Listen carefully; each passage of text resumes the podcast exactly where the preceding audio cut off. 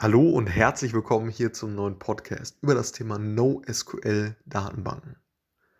Und das steht für Not Only SQL.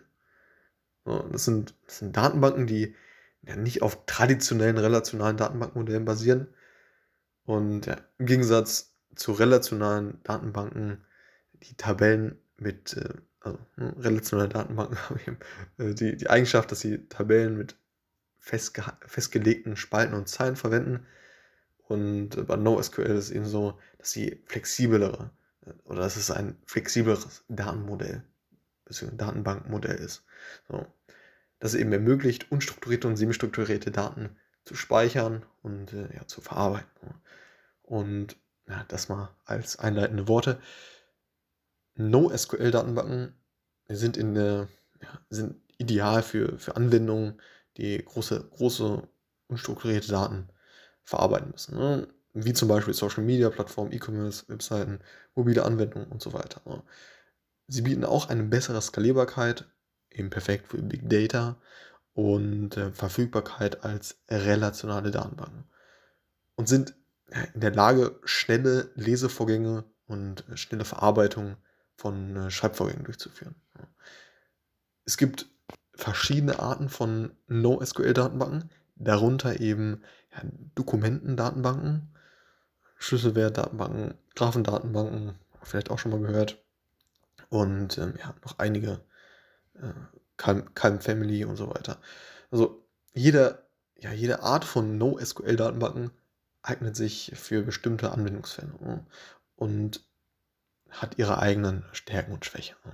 um es mal ganz grob zu sagen.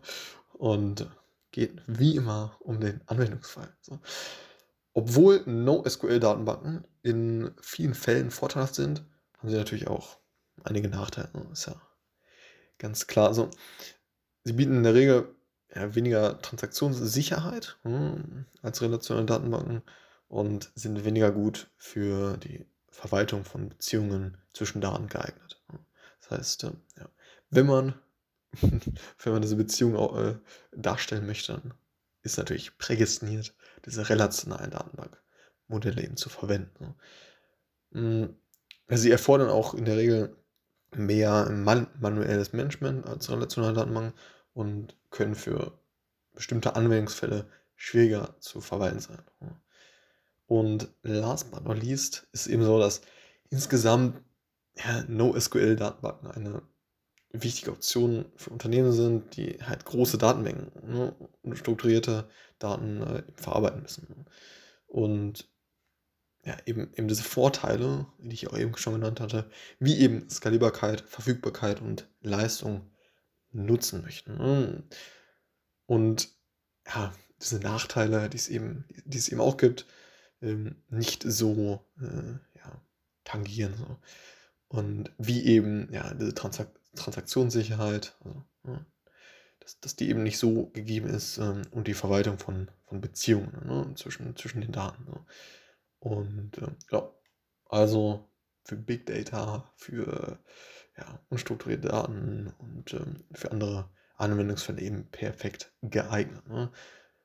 Und es gibt eben unterschiedliche ne, Graphendatenbanken, Dokumentendatenbanken und so weiter. Ne. So, und das zum Thema NoSQL-Datenbanken. Bis zum nächsten Mal. Ciao.